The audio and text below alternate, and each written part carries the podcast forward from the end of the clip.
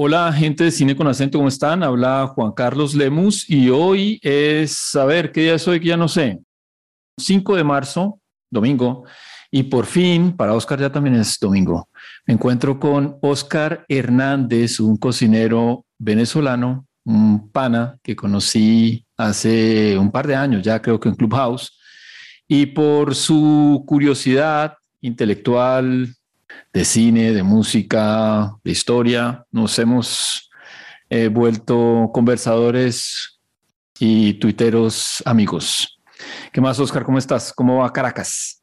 Bueno, yo muy bien. Yo estoy en la madrugada caraqueña. O sea, el domingo joven.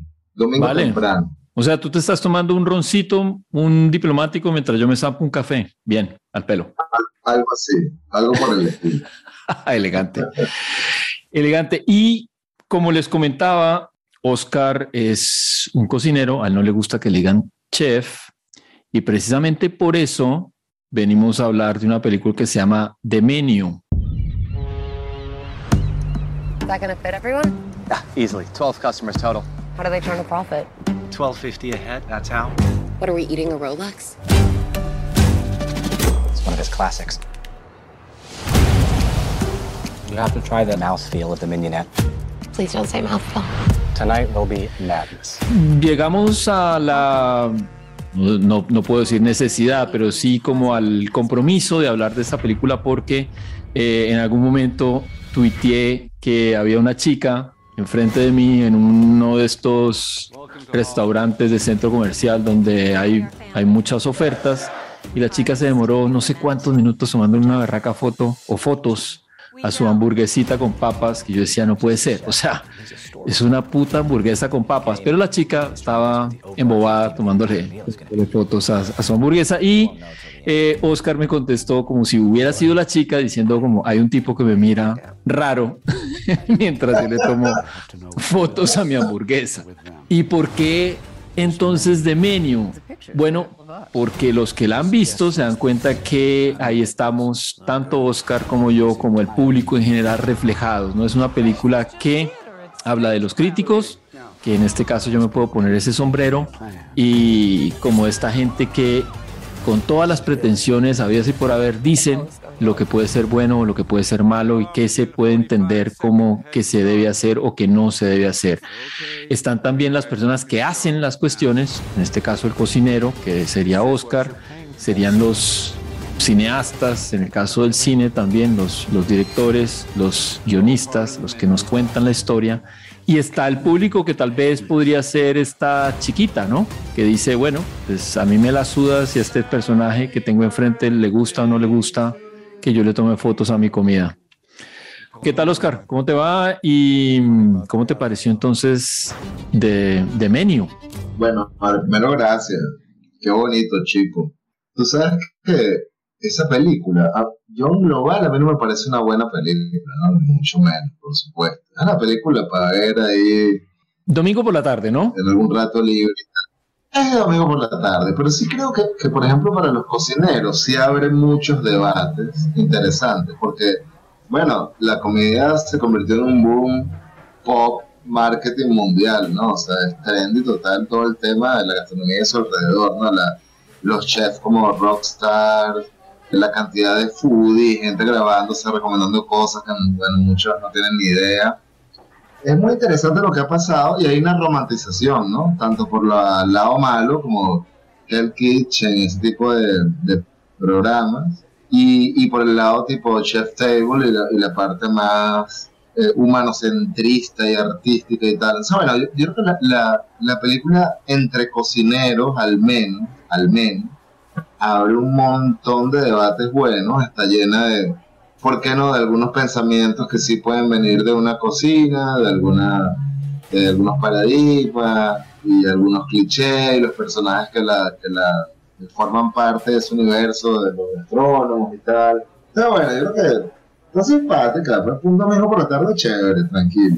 Sí, hay que decir que esta película la dirige Mark uh, Mylod, no tengo referencias de él, pero sí de su productor que se llama Adam McKay. Este señor viene haciendo estas películas donde usualmente los que tienen plata, la gente rica, está mal vista y digamos que entre comillas pone personajes allí que serían como nosotros o el 98 o 99% del resto de la población que no es esta gente ultramillonaria y vemos cómo se comporta, ¿no? Está, él es productor de eh, Don't Look Up, de Vice, de, de Big Short también.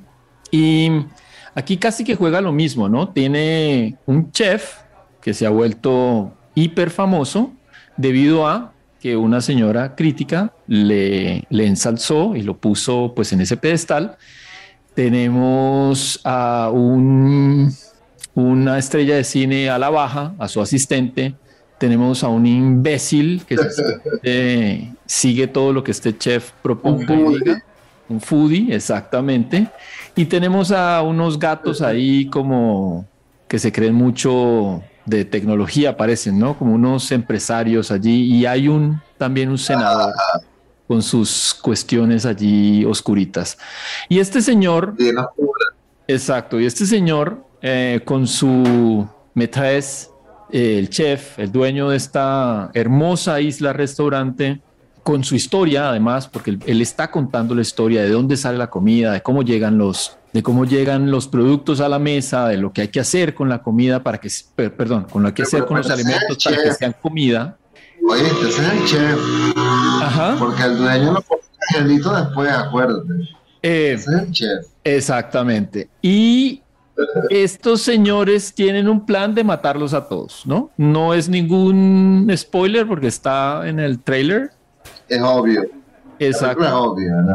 Y, eso es obvio. y por ahí vamos, ¿no? Entonces, hay una cuestión que lo que dice Oscar es cierto, la película, podríamos decir que no es, la película está bien hecha, pero no es buena porque ya sabemos quiénes son los personajes y ya sabemos el director en quién nos ubica. Y somos esta outsider que se llama Margot, que es eh, Anja Taylor Joy, que es la chica en donde nos identificaríamos los humanos restantes que no somos foodies y que nos gustaría de alguna manera comer y rico la experiencia y tal, pero eh, que de alguna manera podemos decir, pero ¿cómo así? ¿Por qué quedo yo con hambre después de esto? ¿Dónde está el pan si nos traen las, lo de untarle al pan? ¿No? ¿Le tomamos fotos o no a la comida, Oscar? ¿Qué decís vos? Por ejemplo, aquí hay una estricta ley que prohíbe en este restaurante tomarle fotos a la comida, aunque el imbécil este foodie lo hace. ¿Qué decís vos? Bueno, ya, pero es que abriste un par de ventanas que quisiera pasar rapidito. Una, Dale, la del productor, que sí lo marca, este tema de clases sociales y tal, sí lo marca bastante, o sea, esta película queda en evidencia. Y, y, también habla un poco de algún resentimiento que puede haber ahí en la cocina, ¿no? Y también habla del aspecto psicológico de todo esto. Eso me pareció chévere. Pero no solo eso, sino que históricamente la cocina ha estado dividida en clases sociales. Por ejemplo, en Venezuela existe una mentira. Esto capaz, por esta parte yo sé que te gusta, pero capaz mete en problemas con un par de personas. Pero existe una mentira que le llaman cocina mantuana. ¿no? Oscar, métete problemas, estamos para eso. Eso es lo que nos gusta, meternos en problemas Así por las es. opiniones. Y hay una cosa que, se- que le dicen cocina mantuana, que no es más que una cocina de la gente pudiente, minoritaria, de un, de un momento específico de la historia, que tiene acceso a unos productos específicos eh, de importación y tal. Y fue tan poderoso, no solo la, no, no, no la mantuana, porque yo creo que no existió, solo representa ese, ese pequeño sector, pero sí lo que hizo luego la gente con esos productos, que sí llegaron a nuestro recetario con mucho más fuerza, ¿no? Y, bueno, es como, es como un debate abierto, pero siempre ha existido, ¿no? O sea, en la época medieval no, no había tantas cosas de entretenimiento y la música era una, la música, digo, la, cocina, la comida era una. Hay, hay un capítulo de, de Heston Blumenthal muy bueno, debe estar en YouTube, conocía a Heston Fest, que hacía re- recreaciones y cosas locas, y una, una hizo como una recreación medieval y tal cual, era como comida show. Pero no es lo mismo lo que comía un rey a lo que comía la mayoría de la gente, igual pasa con los romanos, ¿no? Creo que hace poco, o sea, uno de los estudios, no te voy a decir que es del año pasado, pero sí puede tener de la última década al menos, la dieta del pueblo era erizos y huevos, ¿no? Y, y seguramente no es lo que comía un, un patricio, ¿no? Espero yo que no. Claro, entonces toda la vida ha estado, muy marcada por eso, ¿no? Como el, el tema de la historia y, la- y las diferencias sociales, la cocina ha sido, pero absolutamente una frontera ahí determinante, ¿no? En, en simbología, en mil cosas. Pero bueno, viniéndome a lo de la foto, hay chefs que lo prohíben. O sea, hay sitios donde está terminantemente prohibido y, hay, y digamos que la mayoría lo promueve, bueno, para buscar el boca en boca, un poco que, que se mencione en redes y tal. Y yo no, bueno, como ese día conversamos, no quisiera compararlo con mi yo joven, que tampoco tenía un teléfono así, con fotos, no sé si, si una opción para mí, pero sí entiendo que teniéndola, y, y capaz el por qué será más profundo, ¿no? Pero algo pasa de que sí funciona y que sí hay canales dedicados a esto y personas dedicadas a esto, y que pareciera que es importante para la gente, ¿no? Lo ves en diferentes niveles y tal, y, y al final yo creo que es como, te lo pongo corto, a mí me gusta el whisky en las rocas, pero bueno, hay gente que le gusta con Coca-Cola. Capaz hace 20 años me decías eso y me horrorizaba y hoy te diría, tú te lo pagaste, ¿te gusta Coca-Cola? Tómatelo con Coca-Cola, ese es tu problema, ese no es mi problema. O sea, a mí no me joden nada que te lo tomes. Y entonces creo que con las fotos me pasa lo mismo. O sea, si realmente aprecio la temperatura en que me llegó ese plato y realmente quiero probarlo y no lo quiero tomar, bueno, ok. No, tú no lo hagas porque está mal, está bien. Más allá que se lo arregle el local, se lo arregle el local. Y creo que tiene mucho que ver con eso que somos contadores de historias, ¿no? Que la foto te permite, sí, la foto te permite un recuerdo fresco de un momento que sabemos que la memoria no tiene esa capacidad. Incluso cuando pensamos en nuestro recuerdo más claro, que según pensamos más claro, no es tan claro como pensamos. Y hay datos que no tiene ese recuerdo eh, específico, capaz de la parte de atrás y tal. Y una foto te lo da. Y la foto yo creo que tiene muchos factores psicológicos más Y más Sí. las de ahora, ¿no? Digamos, las que tomas con el celular porque te dicen fecha, hora, lugar, todo. Antes, qué sé yo, una foto de estas análogas, pues uno la tomaba, no aparecía la fecha y uno podía confundir años o entre más vieja la foto, pe- peor. Ahora te dice todo, exactamente todo, dónde fue, a qué horas fue, en qué lugar, casi que te podrías, porque se puede, taguear los que estaban contigo. Entonces ayuda a la memoria, pero hay un asunto que pasa también por, que yo lo decía en esta primera discusión que teníamos con vos, por dejar de entender también el mundo y cómo funciona, ¿no? Para mí sencillamente es que no tiene sentido y no significa que esté mal, sino que como que para qué se hace. Habrá gente que le entienda el sentido, habrá gente que se, le, que se monte en el, en el cuento y como tú dices, está bien, porque a mí mi comida no me va a dejar de saber bien o mal porque alguien que esté enfrente de mí le tome fotos a la suya, ¿no? Es cuestión de ella y si le gusta, tal vez le gusta la comida fría, entonces mientras se le enfría, pues le toma fotos. Pero pasa también por estas cuestiones donde lo, nuevo, lo que llega, las herramientas que llegan, empiezan a reemplazar viejas maneras, ¿no? También de ser y de comportarnos. Antes, pues antes sencillamente sí, eso no se hacía en ninguna parte, ni siquiera en un McDonald's. O sea, no sé, cuando yo era chiquito, ¿tú te acuerdas de alguien tomándole fotos a la comida? Si no fuera específicamente para hacer un, no sé, un, una publicidad o algo. No, no recuerdo. Es que, como te digo, capaz no teníamos la- las herramientas a mano. Hmm. Y, Sí. y si tú, tú revisas tu Instagram, puedes conseguir a partir de fotos recuerdos de historias particulares, de sensaciones que se te despiertan. Y a veces lo que para ti y para mí desde afuera es un pollo al curry, para una persona es una cena con alguien especial que por la razón que sea no, no subió o no puede subir la foto con esa persona, pero tiene esa comida y esa comida lo- le evoca ese momento. Y yo creo que desde ahí no, no sé si para todos, pero creo que desde ahí funciona, ¿no? Yo creo que, o sea, no, no lo quiero romantizar, yo creo que también habrá un tema de vanidad, de estatus, o sea, creo que como todo es una combinación de factores, me parece. Y creo que es lo que muestra la película, ¿no? Eso que estás diciendo, esa cuestión de quién puede acceder, por ejemplo, al restaurante de este señor. ¿Cómo llego yo allá? ¿No? ¿Qué tanto dinero? 1200 y pico costaba, ¿no? ¿Cuánto costaba? 1200 algo. 1200 y pico eh, la, la cena, ¿no? 1200, 200 dólares. Estamos en Estados Unidos. Entonces, claro, ¿quién se lo puede permitir? ¿No? Arrancamos por ahí. Y también viene el asunto, otra vez repito, de quién nos dice, eh, hablando un poco de, de política, en el asunto de cómo es que nos comportamos en sociedad, lo que está bien y lo que está mal. ¿Quiénes son esas personas que dictan lo permitido o lo no permitido, ¿no? La, la etiqueta, por ejemplo, o la o qué se come o qué no se come, cómo se come, cuándo se come.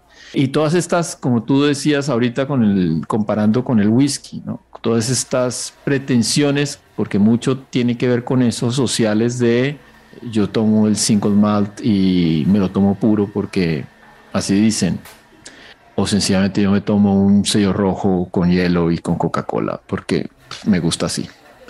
Y de eso habla la película, ¿no? Un poco, tú sabes que es interesante. Hay un libro que voy a parafrasear mal, pero eh, se llama Con los codos en la mesa, del profesor Alberto Soria. Y él echa el cuento ahí, ahora no recuerdo bien los detalles, pero algo así como cuando, se, cuando salió, digamos, esa norma del, que terminó siendo etiqueta, eh, era porque la, la, forma de las mesas, me parece que la descripción que él da ahí es que eran las mesas cuando está uno al lado del otro, así como de los reyes antiguos y tal. Claro, si pones la, los codos en la mesa, no estás caben. molestando a la gente de tus lados, ¿no? Pero, por ejemplo, si estás en una mesa redonda de cuatro, donde solo tienes tu lado, probablemente no molestas a nadie. Y se rompe un poco la regla, es como repensar la regla, ¿no? Y muchas cosas en, la re, en, la, en las reglas, en la vida, en lo que sea, no las repensamos. Y te doy un último ejemplo. Y yo te agregaría algo, Oscar. Esa regla que tú la comentas es, y siendo canción con esta, es regla de blancos. En la India, en China, que estamos hablando de 3 mil millones de personas, pues sencillamente esa regla no aplica. En la India, la etiqueta manda que el brazo izquierdo va completamente sobre la mesa, casi como, como cuidando tu plato y vas comiendo con la mano. Esa es la etiqueta. Y te lo enseñan así, tanto como a nosotros nos golpeaban en el bracito con la mano cuando poníamos los codos, porque eso lo hacía mi mamá, me imagino la tuya también, pues a estos igual. Si no, los pon, si no pones el codo encima de la mesa, el codo izquierdo encima de la mesa, hay alguien que va a decirte, hey, el codo arriba. Entonces, ellos son más. No, y te iba a decir, pero, igual son reglas, ¿no? Al final Claro. tienes que seguir una regla. Sí, sí. Por, por ejemplo, en, en Japón se come en silencio el ramen, por ejemplo, la- los noodles, la, la sopa, y no sé si es la palabra correcta, pero se sorbetea, se hace, Sí, sí. se hace este sor- Ajá. Y lo educado es, cállate la boca y sorbetea tu vaina y ya, y listo. Entonces, claro, la- y, y- y aparte las reglas tienen muchas raíces, porque, mira, el cuchillo de mesa es de punta redonda, porque cuando lo implementan, no me acuerdo de verdad quién fue, pero se- me recuerdo que fue un cardenal que dijo, ok, porque toda la gente se mataba un poco a la ligera, o sea, todavía lo lo hacemos, bestia. lo hacemos de otra manera. Claro, y entonces el tipo dijo, bueno, ok, podemos tener cuchillos en la mesa aquí con el rey y todo, pero punta redonda, coño, pues. de Que no nos vamos a apuñalear acá.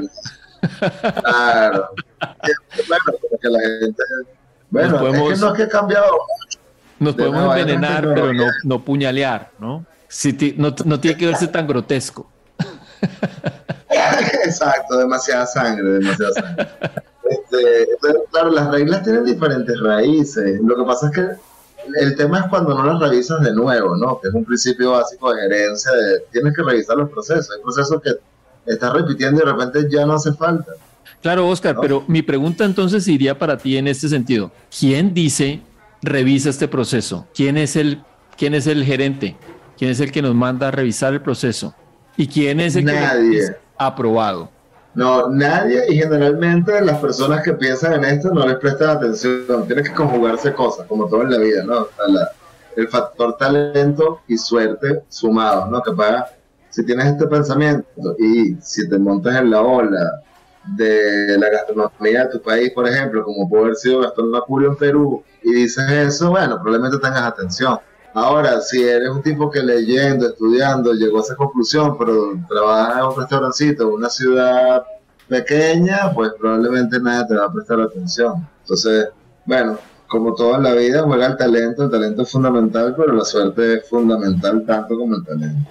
Sí, yo creo que la... No hay una o sea, digamos que no hay una persona, habrán consejos se reúnen y tal, pero estas cosas nadie se sienta a pensarlas, ¿no? A repensar. Porque, como te digo, el cuchillo es, o sea, cuando tú ves esa regla, dices, bueno, vamos a estar de acuerdo en algo. Todavía somos unos loquillos que nos matamos por, por zapatos, por cosas que.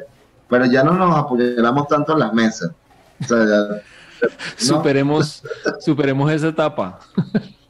ya, ya eso como que lo pasamos. Esa página la podemos dejar atrás ya. Oscar, pregunta para, para, para el cocinero. Ajá. ¿Vos te viste ahí o viste tu gremio aquí en, en The Menu? Es una parte del gremio. O sea, e- esto se refiere a la alta cocina, ¿no?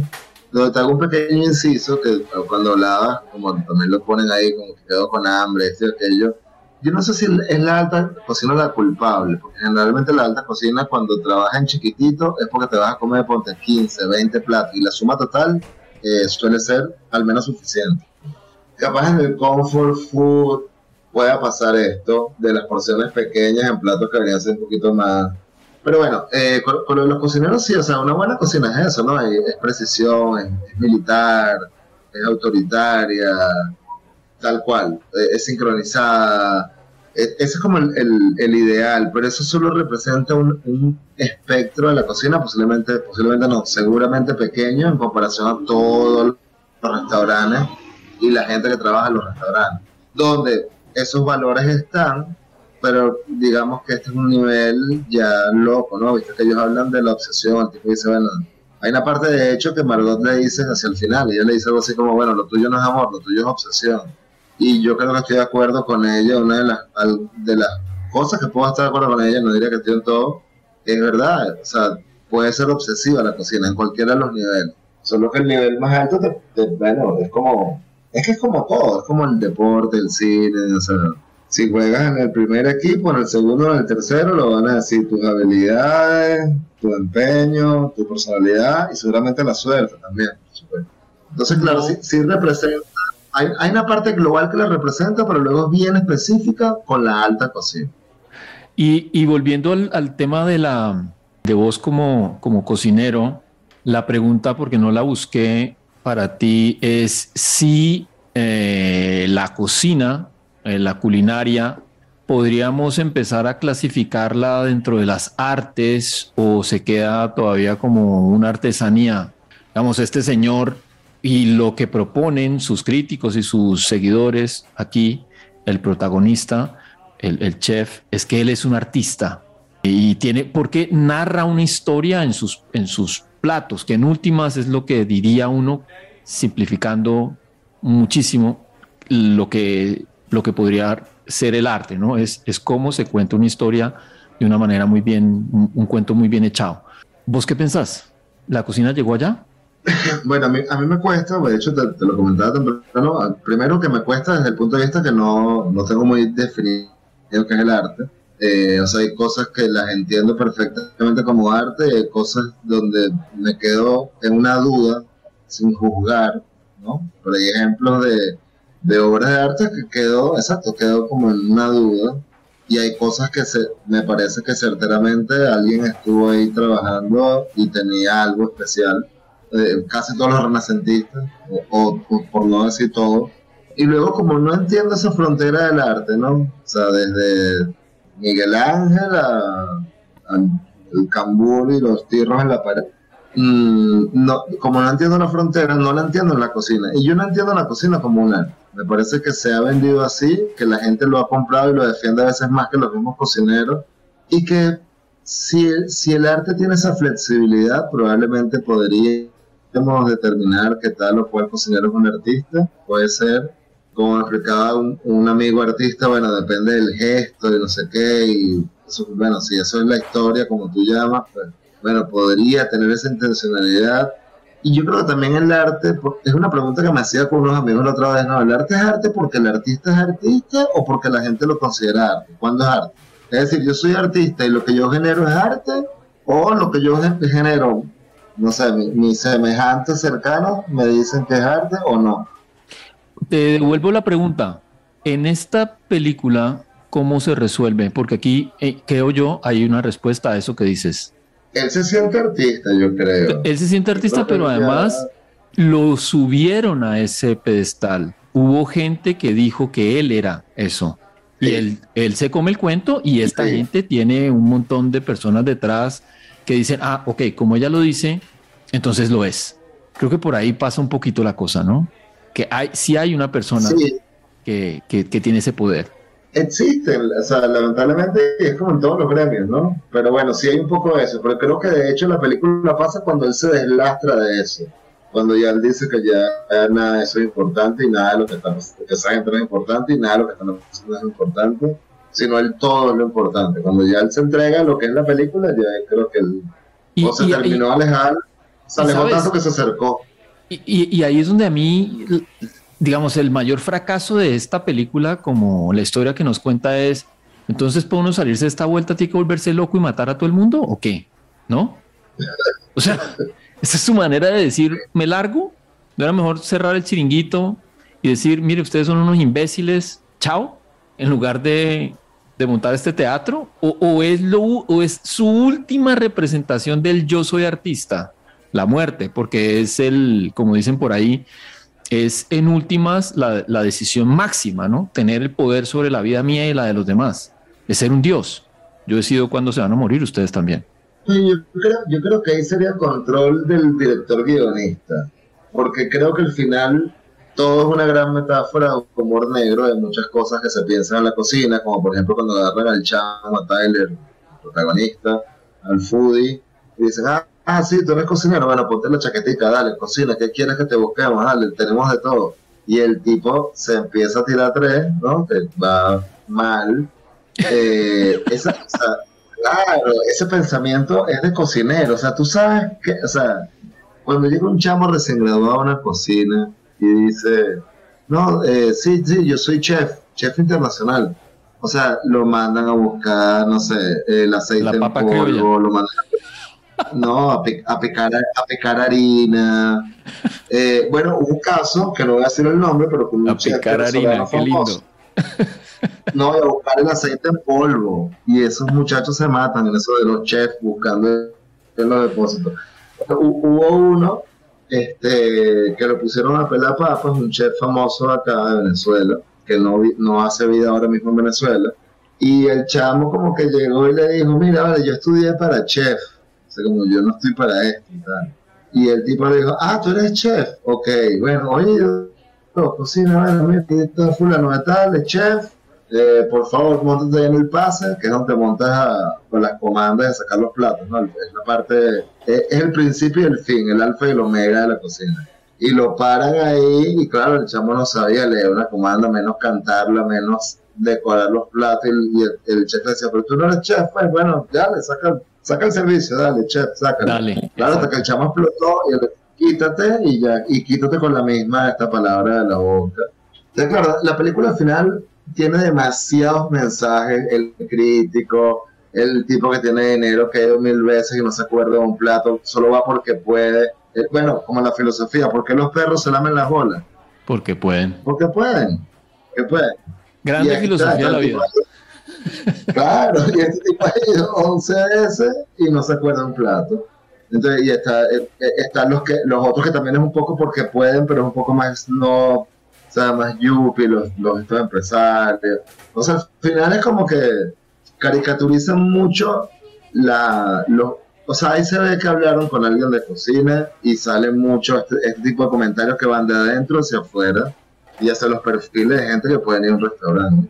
Absolutamente de acuerdo con vos en estas últimas apreciaciones. Am, bueno, Oscar, mm, tenemos que cortar porque esto se nos alargó un poquito más.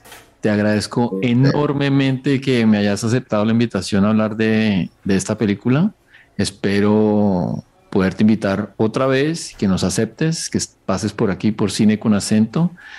Y sí, muchísimas gracias. Ah, man, se me olvidó. Antes de eh, cortar, ¿cómo era que se llamaba tu emprendimiento?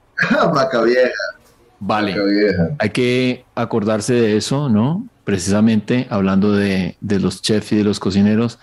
Y para la gente que llegó hasta acá, Recuerden que estamos en diferentes plataformas de audio. Estamos en eh, Apple Podcast, Google Podcast, Evox y Spotify. Y estamos en Twitter y en Instagram como con acento podcast. Oscar, no sé si vos querés eh, promocionar alguna de tus cuestiones que estés por ahí andando o que tengas alguna sorpresa para la gente que, que te escuche en Venezuela o en donde estés. No, por ahora nada, las redes, bueno, del espacio, cualquiera de las plataformas. Y bueno, por supuesto, darte las gracias a ti eh, por esta invitación y claro que te acepto la próxima de cocina o no, que le entro a todo. Va, como buen cocinero. Un abrazo, querido, entonces. Y un abrazo. nos pillamos. Vale, bye.